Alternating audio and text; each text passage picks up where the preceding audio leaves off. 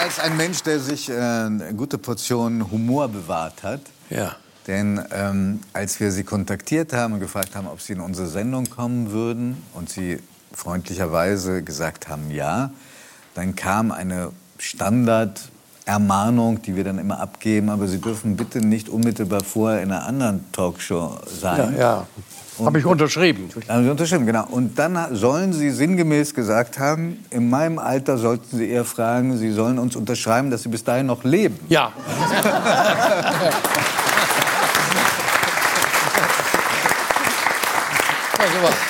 Wie, wie, wie, sieht denn Ihre Planung aus, wenn Sie am 28. Oktober diesen sehr runden Geburtstag feiern?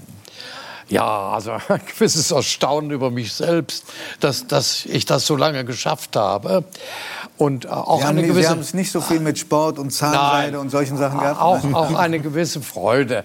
Also wissen Sie, ich erlebe jeden Tag neu. Ja? Meine Frau hat letztes Mal gesagt, du wachst auf und willst die Welt verändern. Nicht? Ein bisschen was ist immer noch dran. Das ist Ihre Form des Leistungssports. Ja, das ist nicht mein Ding. Nicht? Also, na, ich, ich war zwar zuständig für Sport als Innenminister. Innenminister, ja. Ich habe immer denen, die gewonnen haben, gratuliert. Ja. Aber was haben Sie denn ganz konkret vor? Wie wollen Sie feiern äh, am 28. Ja, gut, also es, äh, wir, das, was ich sehr gerne mache, wir haben in unserem Viertel in Köln eine kölsche Kneipe. Die haben wir gemietet und da kommen von 11 bis 16 Uhr haben wir unsere Nachbarn eingeladen. Ja? Super. Den Friseur, die Buchhändlerin, die Gemüsefrau und Freunde. Ja? schön. Und das, äh, wir kommen mit Kindern und kommen und gehen. Und das ist, da gibt's Feiern der Oberbürgermeisterin und in Berlin mit, mit Reden. Das ist auch gut. Und es gibt ein Buch, habe ich gerade in der Hand gehabt, wo 50 Leute zu meinem Erstaunen über mich geschrieben haben. Das Buch sollte ich gar nicht kennen, aber das ist schon im Verkauf. Gelungene Überraschung. Ja, eine gelungene Überraschung. Ja. Nein, also ich, äh, äh, es ist eine, eine, eine Phase, eine Zäsur, aber ich, für mich geht das Leben einfach weiter. Ach, wie schön. Und, äh,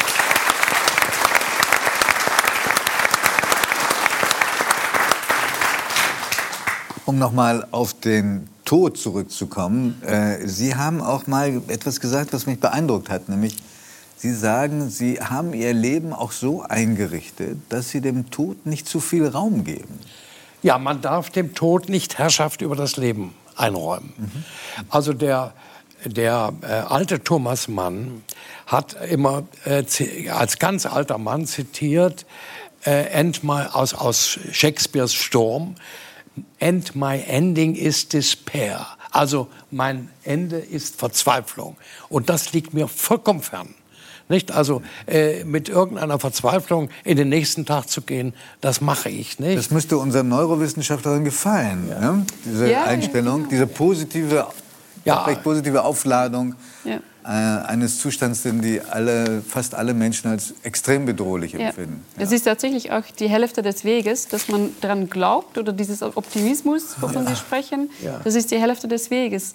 Äh, Es gibt tatsächlich ganz viele Studien, die gezeigt haben, dass die Menschen, die auch schon älter sind, so wie Sie, die noch wirklich sehr viel lernen können und so weiter, das hat alles zu tun mit dem Glauben daran, dass man das kann und die Motivation und nicht unbedingt mit dem Alter. Also man, man hat natürlich eine Einstellung, die sagt, äh, das wirst du wahrscheinlich nicht mehr erleben. Also man ist irgendwo im Ausland, sagt, vielleicht kommst du nie wieder hierhin. Also dass, dass man das Gefühl hat, es geht irgendwie zu Ende, das ist schon da. Nicht? Aber man richtet sein Leben nicht darauf an. Wahr? Und dazu gehört natürlich eine erfüllte, anregende und auch fordernde Partnerschaft. Ich habe eine Frau, mit der ich sehr angeregt und fordernd, beide fordern wir uns heraus, äh, zu leben und äh, unsere Wünsche zu erfüllen Wir sehen gemeinsam. gerade ein Bild und, und ich stelle mir gerade Ah, da vor... ist sie ja, ja, ja, ja.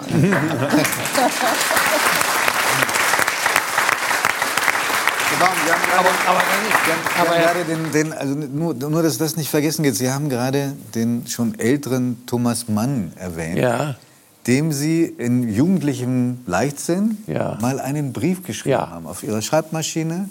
Brief ist erhalten an ihn. ja. Ähm, aber das Erstaunliche war, dieser Weltstar der Literatur hat ihn geantwortet. Ja, hat mir eine Antwort. Brief geschickt. Ich war, war überrascht und erfreut. Und er hat, es, es ging um Politik. Warum nicht? haben Sie ihm geschrieben? Das müsste man ihm Ja, es, geht, es, es ging darum, dass ich als junger Mensch mich gefragt habe, wird denn diese Demokratie gelingen? Das war ja gar nicht sicher nach dem Kriege.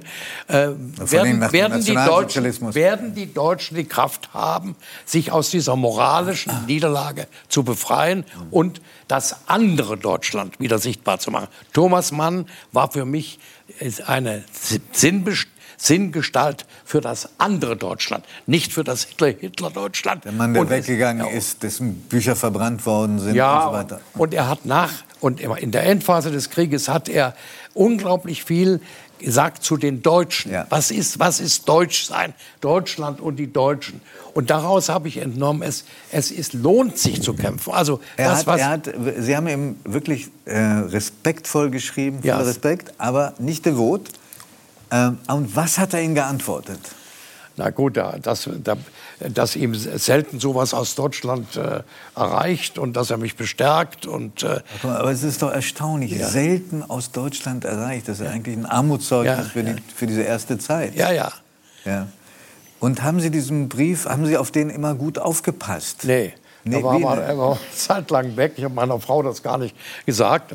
Und eines Tages habe ich es erwähnt und sagte, was willst du eigentlich? Ich hab den. Ja. Na Gott sei Dank.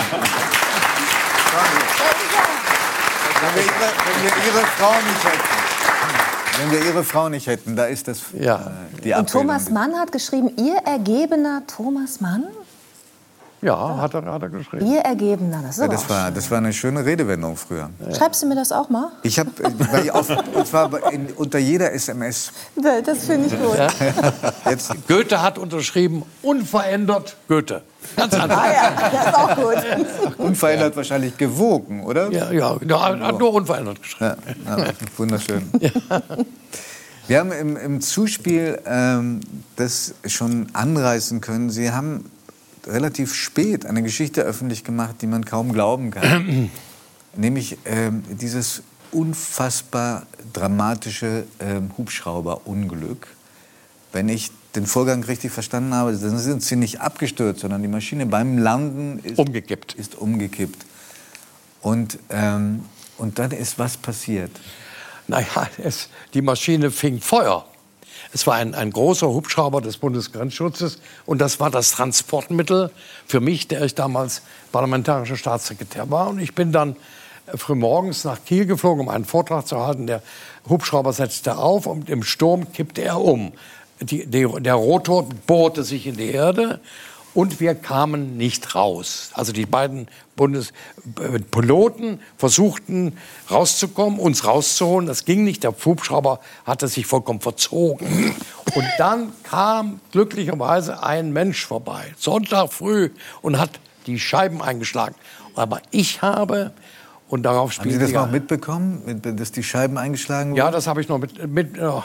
Also ich habe das Bewusstsein verloren. Und es ist im, im Hubschrauber, es war Feuer und Rauch. Und ich habe mich geweigert, diesen Rauch einzuatmen. Schwarzer Rauch. Und das geht natürlich nicht. nicht? Also ich habe mich dann eingeatmet, wurde bewusstlos. Und in dieser Phase hatte ich wirklich Todesangst. Also wirklich eisige Todesangst. Jetzt ist es zu Ende, habe ich gedacht. Vor allem, Sie hätten ja auch noch Ihre Tochter dabei. Ja, die Tochter war auch noch dabei, ja. Und, und die, die hatten das Gefühl, dass nur ein Mensch drin, äh, neben den Piloten. Und dann haben sie gesehen, da ist ja noch jemand, nicht? Also ein glücklicher, Wer, glücklich, war, wer, war der, wer war der Mensch, der Sie gerettet hat? Haben Sie das raus? ja, mit dem habe ich heute noch Kontakt. Der lebt noch? Ja, und es, ich habe ihm mein Buch geschickt und äh, wir sind im Also Austausch. dieses Bild, sind Sie das oder ist das Ihre Tochter? Das bin ich. Das sind Sie. Hm. Ja, ja. Ja gut. Und Sie sind noch im Kontakt mit, mit Ja, ja, ja, ja. Das Und- war jemand, Also- der, der muss ja auch ungemein geistesgegenwärtig gewesen sein. Ja, ja. Man sah es ja von außen nicht, dass da Ja, ja, Menschen um ihr mutig, das Ding brannte doch, nicht? und, und unglaublich. Also, ja.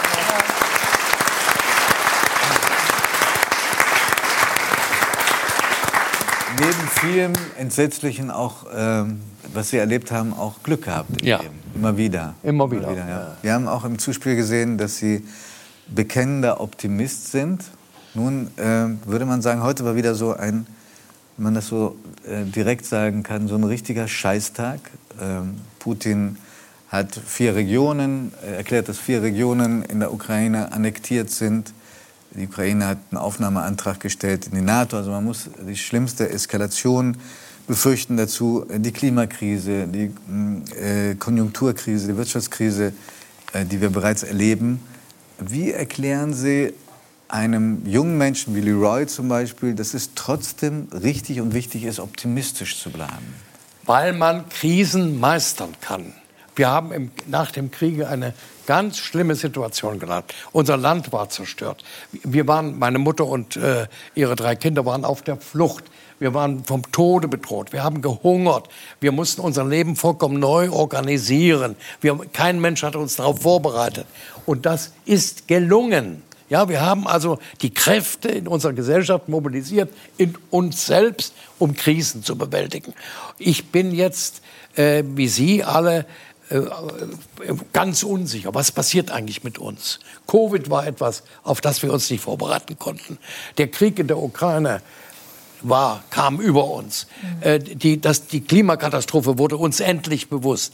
Also alles Dinge, die wir bewältigen müssen. Das schafft große Unsicherheit, Ängste. Politiker haben jetzt die Pflicht zu führen, auf die Ängste zuzugehen, den Menschen zu sagen, wir haben die Kraft, das zu meistern. Wir werden nicht mehr so weiter, Sie haben das eben sehr schön ausgedrückt, wir werden Adele. Nicht, ja, ja, wir werden das nicht mehr so weiterleben können wie bisher. Aber wir werden